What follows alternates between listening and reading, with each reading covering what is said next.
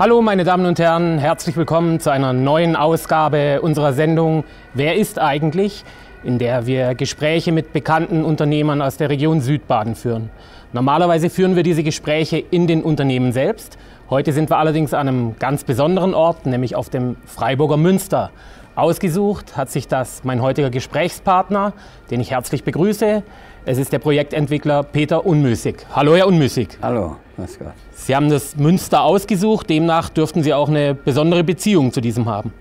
Sicherlich, so als Freiburger äh, ist das natürlich der Mittelpunkt äh, der Stadt und eigentlich das Wahrzeichen der Stadt.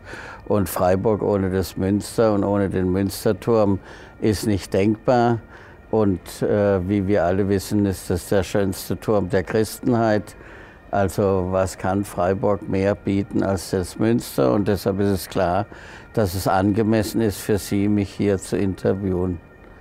Das Münster ist über mehr als drei Jahrhunderte erbaut worden, von 1200 bis Beginn des 16. Jahrhunderts.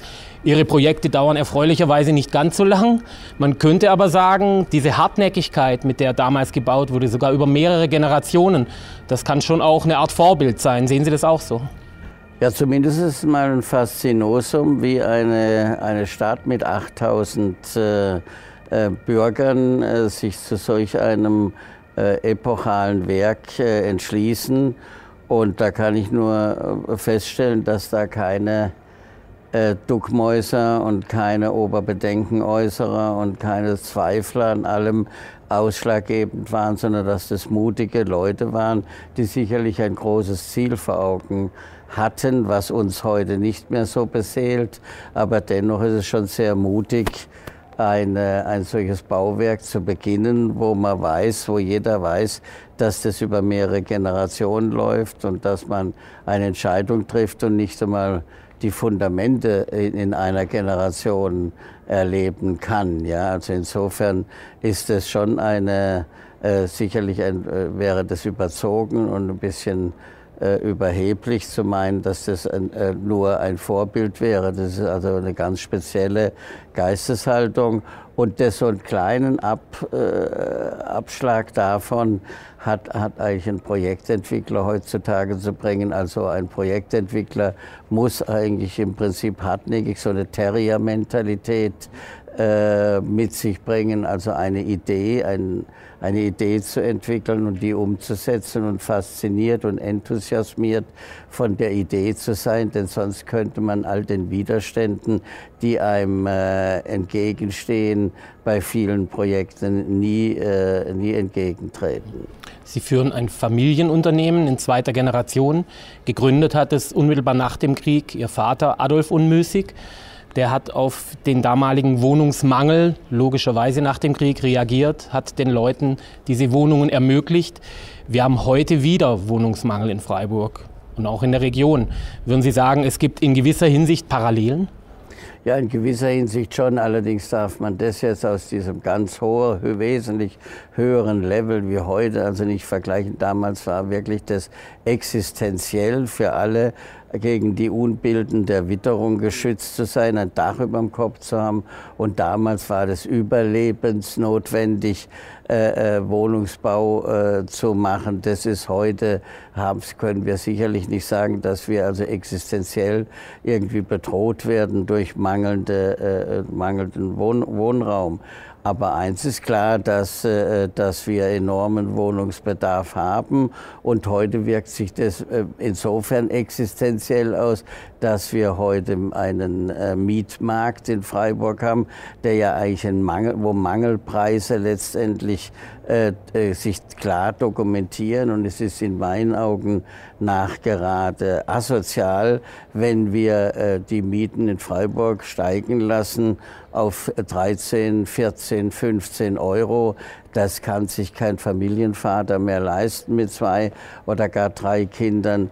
Also deshalb meine ich, es ist äh, wirklich, äh, äh, wirklich existenziell insoweit, dass viele eigentlich in Freiburg nicht mehr bleiben können, sondern ins Umland abziehen müssen, weil Freiburg sich, äh, weil man Freiburg sich einfach nicht mehr leisten kann. Oder andersrum gesagt, es können eigentlich nur noch wohlverdienende äh, Leute in Freiburg äh, wohnen. Und das ist eigentlich eine sehr unschöne soziologische äh, Entwicklung. Also die soziologische Struktur Freiburgs droht da ein bisschen einzubrechen. Und das, ist, das macht ja eigentlich den Charakter einer Stadt aus. Und wenn Freiburg diese liebenswerte Studenten, äh, Studenten, ältere Leute und uns und die gute Durchmischung nicht mehr hat, dann ist es eigentlich nicht mehr das Freiburg, was für mich liebenswert ist. Ne? Sie haben es gerade angesprochen, es findet eine soziale Verdrängung statt. Ja. Was ist da falsch gelaufen? Ja, falsch gelaufen äh, ist es natürlich jetzt sehr, äh, sehr schwer zu identifizieren. Aber eins ist klar, dass man, die, dass man die marktwirtschaftlichen Mechanismen offensichtlich negiert oder nicht zur Kenntnis nehmen will. Äh, dass einfach halt, wenn die Nachfrage höher ist als das Angebot, dass dann die Preise steigen. Und wenn die Politik, die Kommunalpolitik, keinen Wohnraum in Freiburg äh, äh, äh, entwickelt und ermöglicht, dass dann nicht gebaut werden kann. Es kann nur gebaut werden, wenn wir Wohnbaufläche haben und das ist leider Gottes äh, in Freiburg äh, will man so äh, letztendlich äh, alle, alle, allen wohl und keinem weh machen. Das bedeutet, wenn Sie ein Bauland entwickeln und bauen wollen, dann müssen Sie immer irgendjemand auf die Füße treten. Also Sie können nicht everybody's darling sein, äh, denn Sie treten immer manchen auf die Füße. Damit haben Sie auch kein Problem, um der Sache willen Leute auf die Füße zu treten. Wenn ich, das kann man dann machen, wenn man, also nach, so ein bisschen auch nach dem Motto, viel Feind, viel eher, wenn, äh, wenn jemand davon überzeugt ist, was Gutes zu tun, dann muss man da auch hinstehen und kann, äh, kann sich nicht äh, immer abducken, sobald ein Windstoß ins Gesicht kommt. Also die, man muss oft gegen den Wind rudern und segeln und das ist äh, halt die Aufgabe eines Projektentwicklers und eigentlich auch eines Kommunalpolitikers, der also nicht nur nach, den, nach einer Wiederwahl schielen darf, sondern eigentlich dem Mandat eigentlich verpflichtet ist und im Sinne des Gemeinwesens Entscheidungen äh, treffen, auch wenn sie nicht so populär sind. Ne? Einem Sturm standhalten, viel Feind, viel eher, sagen Sie ja sogar. Ist das eine Mentalität, die Sie auch von Ihrem Vater gelernt haben? Generell auch die Frage, was hat er Ihnen mitgegeben? Zum einen, was das Geschäftliche betrifft, aber zum anderen auch auf der Werteebene. Ja, mein Vater hat mir war ja ein ganz toller Unternehmer und ein, im Übrigen auch ein sehr, sehr toller Familienvater.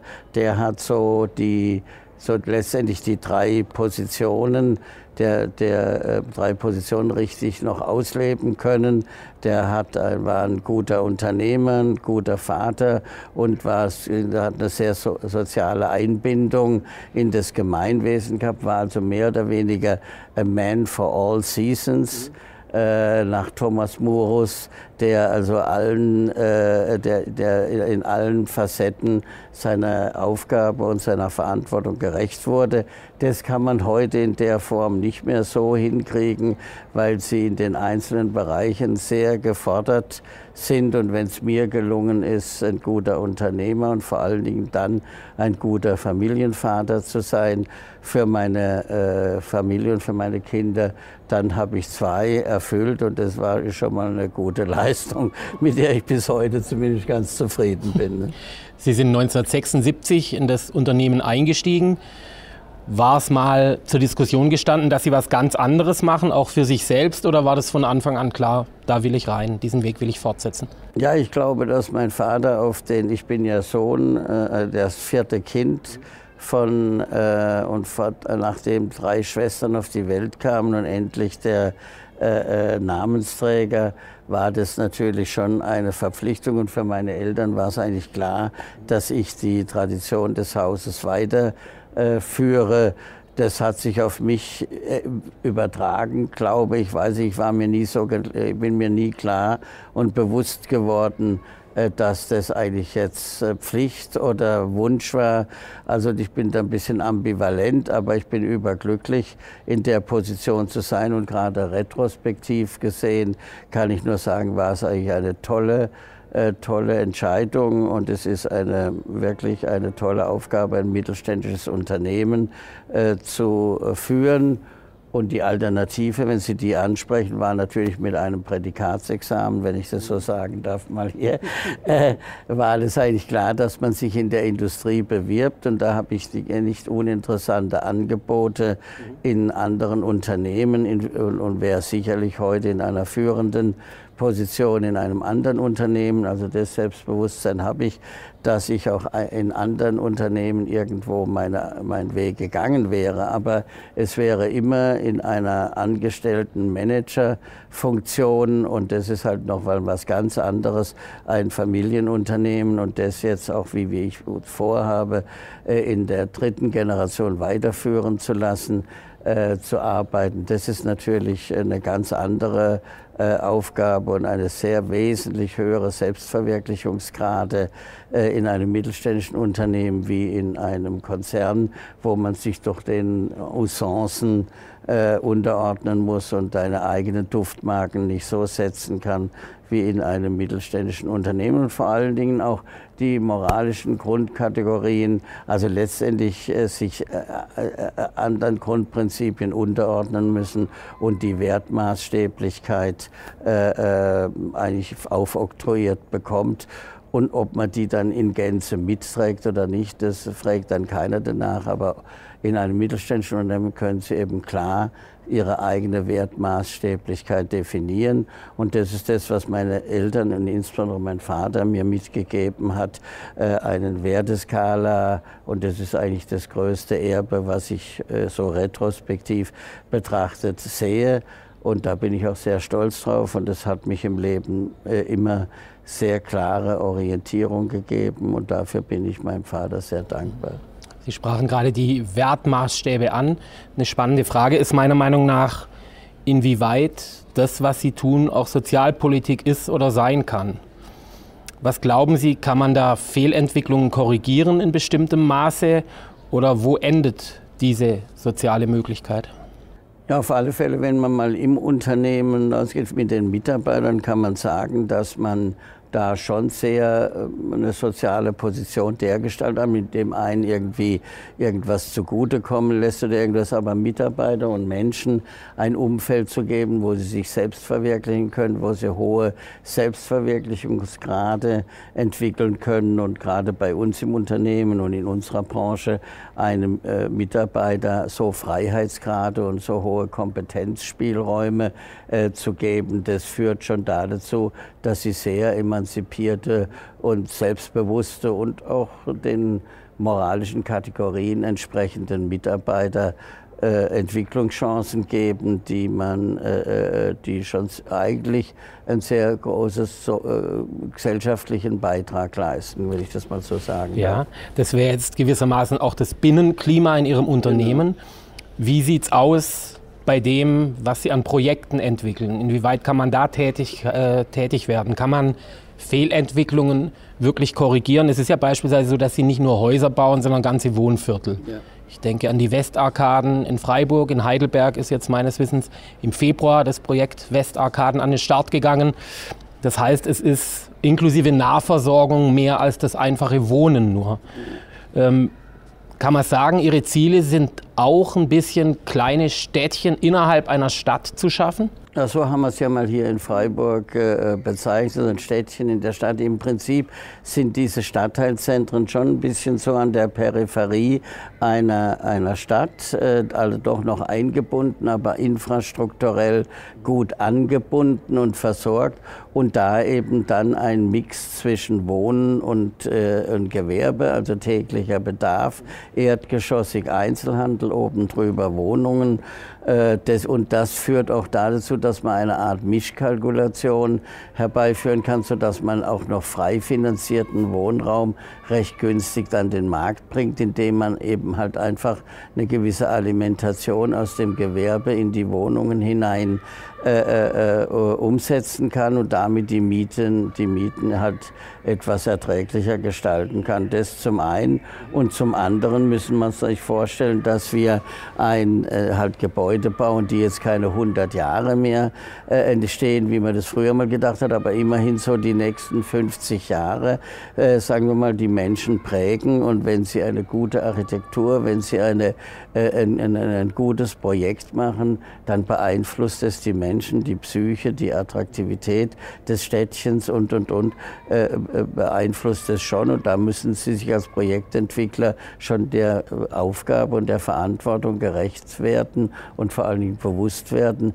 dass das eben die Langfristwirkung hat. Es ist nicht jetzt wie beim, äh, beim Bäcker, der ein Brötchen backt und morgen wird es eben gegessen und dann ist es weg, sondern das prägt eben die Menschen, die drin wohnen äh, und die ständig de, äh, äh, äh das passieren, also vorbeigehen an dem Gebäude. Also das ist schon sehr, hat schon einen sehr, sehr großen Stellenwert. Und dessen muss man sich bewusst sein. Sie sind ja in verschiedenen Städten präsent. Gibt es Unterschiede in den Mentalitäten, wenn wir jetzt von Freiburg weggehen? Heidelberg haben wir erwähnt, Frankfurt wäre ein anderes Beispiel. Sehen Sie unterschiedliche Mentalitäten zwischen Südbadenern oder muss man Freiburg abkoppeln vom Rest Südbadens? Ja, Freiburg, ich bin ja Freiburger und deshalb sind die Freiburger schon sehr sympathische Leute. ja, um da, äh, aber äh, im Prinzip ist das äh, menschelt das überall und überall sind dieselben Mechanismen. Wenn wir auftreten, äh, dann führt es eben natürlich immer zu Veränderung des Ist-Zustands und Menschen haben natürlich immer jeder im Prinzip Angst um jede Veränderung und jeder hat Angst vor, er will lieber alles so bewahren und lassen, wie es so ist. Und deshalb reagieren die Menschen halt immer ein bisschen mit Attentismus. Aber da muss man halt die Bürger und die Menschen mitnehmen und äh, versuchen, die zu, meistens, wenn das Objekt umgesetzt ist, wenn es dann eingeweiht und wenn sie sind die Menschen glücklich und freuen sich und kommen hier und sagen, Mensch, Gott sei Dank haben sie das umgesetzt. Gott sei Dank haben wir das, haben wir das so äh, miteinander umgesetzt. Und da ist, ist äh, aber am Anfang haben alle Leute vor der Veränderung Angst. Und das ist in Freiburg genauso wie irgendwo anders. Man kann so ein bisschen das Phänomen vielleicht sehen, der Prophet im eigenen Land gilt natürlich nichts oder nur wenig. Also insofern ist es sicherlich in anderen Städten für unser Unternehmen oftmals einfacher äh, und mit mehr äh, äh Rückenwind äh, versehen wie in, in Freiburg. Aber ansonsten ist also der, die, das Psychogramm des Freiburgers ist nicht anders wie das des, äh, des Frankfurters und, und, auch sogar nicht wie in, wie in Stuttgart. ich habe die kleine Spitze wohl verstanden. Prima. Sie arbeiten sehr viel, sind sehr präsent in verschiedensten Städten, sind dauernd an neuen Projekten. Ist es so, dass man für jedes Projekt gleichermaßen brennt oder ist es so, dass Sie auch manchmal sich sagen, eigentlich würde ich mich jetzt am liebsten mal einen Monat rausnehmen aus allem. Ich glaube, Reisen und Skifahren gehören zu Ihren Hobbys, dafür einfach mal einen Monat Zeit haben. Oder ist es tatsächlich so, dass Sie immer das nächste Projekt im Kopf haben, manchmal mehrere gleichzeitig und da will man hin? Ich weiß nicht, ob das so toll ist, wenn ich da jetzt die Wahrheit sage, aber äh, wenn Sie mich so fragen, dann muss ich sagen, eigentlich fällt mir nicht viel mehr ein, als zu arbeiten. Und ich habe eigentlich außer, wie gesagt, wie Sie sagen, Skilaufen und die Welt zu sehen. Und die äh, hat das eigentlich so nicht, nicht äh, keine großen Alternativen. Und nicht, äh, mir macht es unheimlich Spaß, das gechallenged zu werden durch Aufgabe und es ist ja eine äh, unsere, unser, unsere Profession, unser Beruf, unser Produkt ist ja ein Faszinosum an sich weil also was gibt es Schöneres und Größeres an Selbstverwirklichungsgrade in der Arbeit wie als Projektentwickler, wenn Sie eine, Proje ein, eine Idee generieren im Kopf und sich das in Ihrem Kopf entwickelt und später steht es dann da, nach, nach, nach fünf, sechs, zehn Jahren genau das, was Sie sich im Kopf ausgedacht haben, steht als betoniertes oder gemauertes Werk da und äh, sie haben das, was sie sich vorgestellt haben, umgesetzt. Das ist schon ein hoher Grad an Selbstverwirklichung. Und wenn einem das, äh, wenn einem das, äh, wenn einem das challenged, dann ist man schon ange, angestochen. Also wenn man mal Blut geleckt hat, wie schön es ist, Erfolg zu haben und wie schön es ist, äh, seine Ideen umzusetzen, dann äh, motiviert einem das schon ungemein. Und dann ist das eine Befriedigung. Ob das dann sinnvoll ist, dass man immer gleich das nächste Ziel hat, schön, wahrscheinlich wird jeder Psychiater sagen, es ist sinnvoller mal dann nach einem Erfolg loszulassen und durchzuatmen. Aber das ist wahrscheinlich so eine Psych äh, Psychose, die sich in mir da breit macht. Ich will gar nicht den Psychiater spielen, das liegt ja. mir sehr fern. Äh, ich möchte noch auf was anderes eingehen. Geschmack verändert sich im Verlauf der Jahre. Auch der Markt verändert sich natürlich. Was glauben Sie, zusammengefasst, wie wird das Wohnen von morgen aussehen? Ja, das wird da sich nicht groß nicht ändern. Es sind ja immer wieder Schwankungen da aufgetreten, was weiß ich, die offene Küche und die so und das so und die bodentiefe Fenster und voll total transparente. Aber das Wohnen an sich ist, das, äh, mein Home ist my castle. Also der Mensch kommt, äh, kommt nach Hause und will natürlich schon eine gewisse Modernität oder so oder das, aber ein, aber beschützt, heimelig, zu Hause, Geborgenheit. Also das ist schon, glaube ich, ein dominierendes Element einer Wohnung oder eines Hauses und das wird sich also nicht ändern. Also der Grundgedanke, äh, gegen die Unbilden der Witterung geschützt zu sein äh, und zu, sich wohlzufühlen, das wird, glaube ich, immer, da gibt es groß keine Änderungen. Die Einrichtung, äh, also Einrichtungen mit den Möbeln oder mit den Textilien, das mag natürlich der, der, dem Zeitgeist unterworfen sein, aber die Funktion des Wohnen als solches sicherlich nicht. Ne? Wird Wohnen immer wichtiger, je unruhiger die Zeiten werden und je unruhiger es draußen ist? Ja klar, das schließt jetzt gerade an als das, was ich gesagt habe, dass man also da schon einmal einen, einen, festen Boden unter den Füßen hat, wenn alles andere drum äh, wankt und alles wird relativiert im Umfeld, dass man dann seine vier Wände hat, indem man so, eine, so ein Refugium, so eine vier Wände, in die man sich zurückziehen kann, um wieder mal äh, durchzuatmen und dann wieder in die sich ständig verändernde und, motiv und, und, und, modifizierende Umwelt hinauszugehen.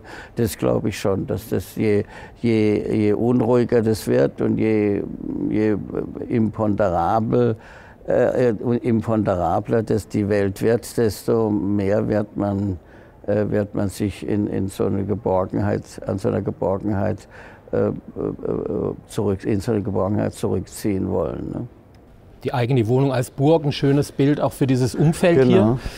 Ich habe noch eine letzte Frage. Wir haben davon gesprochen, in zweiter Generation gibt es das Unternehmen. Sie haben es schon mal kurz angedeutet, möglicherweise irgendwann auch in dritter Generation.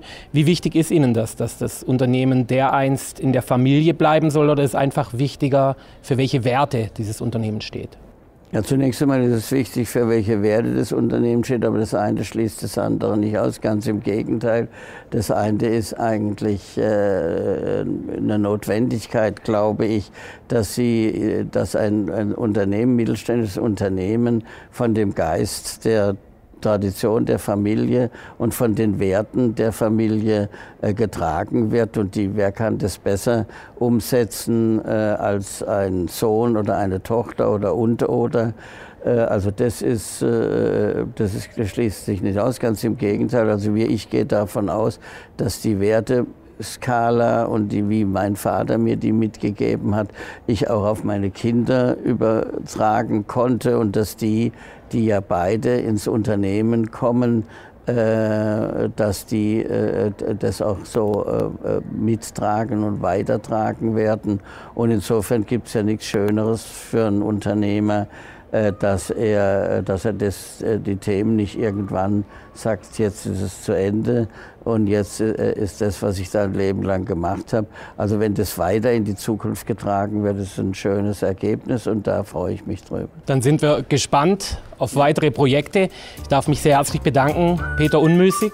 Meine Damen und Herren, auch Ihnen herzlichen Dank fürs Zuschauen. Das war die Sendung Wer ist eigentlich? Ich hoffe, Sie bald wieder begrüßen zu dürfen auf Baden TV. Auf bald. Tschüss.